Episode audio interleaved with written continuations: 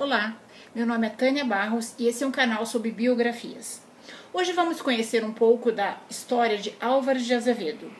Manuel Antônio Álvares de Azevedo nasceu em São Paulo no dia 12 de setembro de 1831, em uma família extremamente burguesa, filho do doutor Inácio Manuel Álvares de Azevedo e de Dona Luísa Azevedo.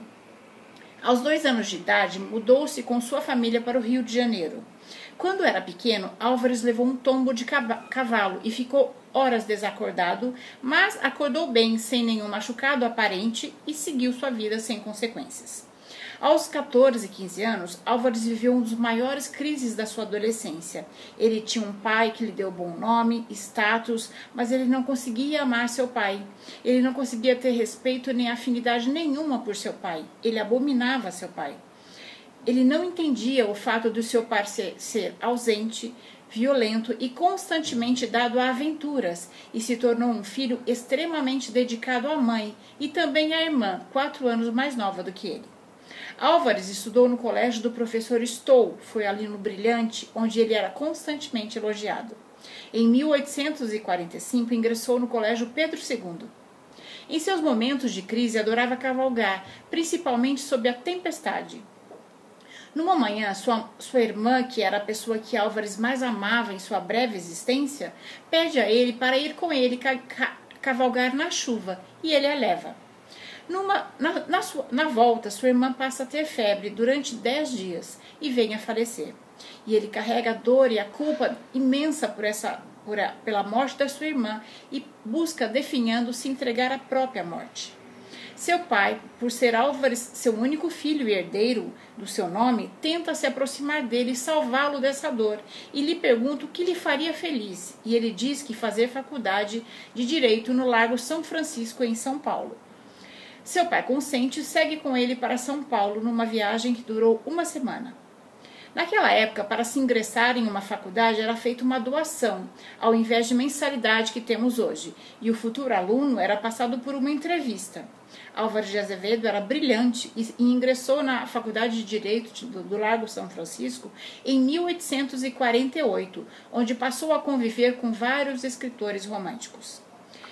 Mesmo seu pai tendo posses para colocar Álvares eh, numa ótima república, Álvares decidiu que queria morar num porão, sem janelas, sem luz, com tudo em mogno escuro, apenas com uma caveira iluminada por uma vela. Como seu pai não queria mais ter atrito com seu filho, ele aluga um porão de uma república e monta ali o quarto que Álvares desejava. Dá para imaginar o quão insalubre era esse, esse quarto de porão, sem ventilação e com a umidade da garoa paulistana. Álvares se torna amigo de quatro alunos de sua faculdade e com eles passa a frequentar a boemia paulistana. Um professor chegou a dizer que se ele chegasse acordado às aulas todos os dias, ele seria um aluno brilhante. No primeiro ano de sua faculdade, morre seu primeiro amigo. E, e Álvaro, Álvaro fez um. Álvares, desculpe, fez o verso fúnebre para ser lido na, na hora da despedida. No segundo ano, morre seu segundo amigo. E no terceiro ano, morre o seu terceiro amigo, todos acometidos pelo mal do século XIX, a tuberculose. Nesse, é, nesse, no quarto ano é, do, do seu curso de direito, ele resolveu fazer uma poesia que deveria ser lida no seu velório, porque sabia que seria o próximo da lista. Nesse verso, ele pede à sua mãe que não chore.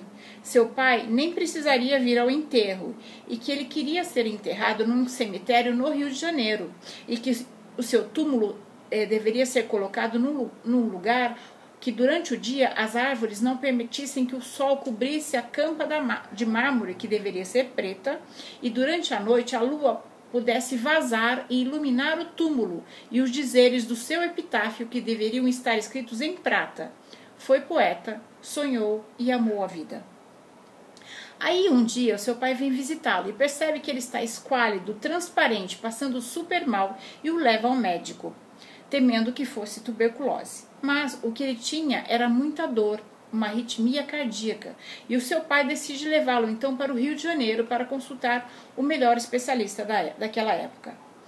O que eles descobrem é que quando Álvares levou aquele tombo de cavalo quando era pequeno, formou-se uma mancha, entre um hematoma entre, interno entre o pulmão e o coração, que cresceu e, e começou a pressionar o seu pulmão e o seu coração.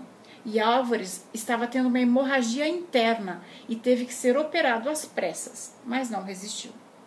Manuel Antônio Álvares de Azevedo morreu no dia 25 de abril de 1852, com apenas 21 anos de idade, no último ano do seu curso de Direito do, lado, do Largo São Francisco.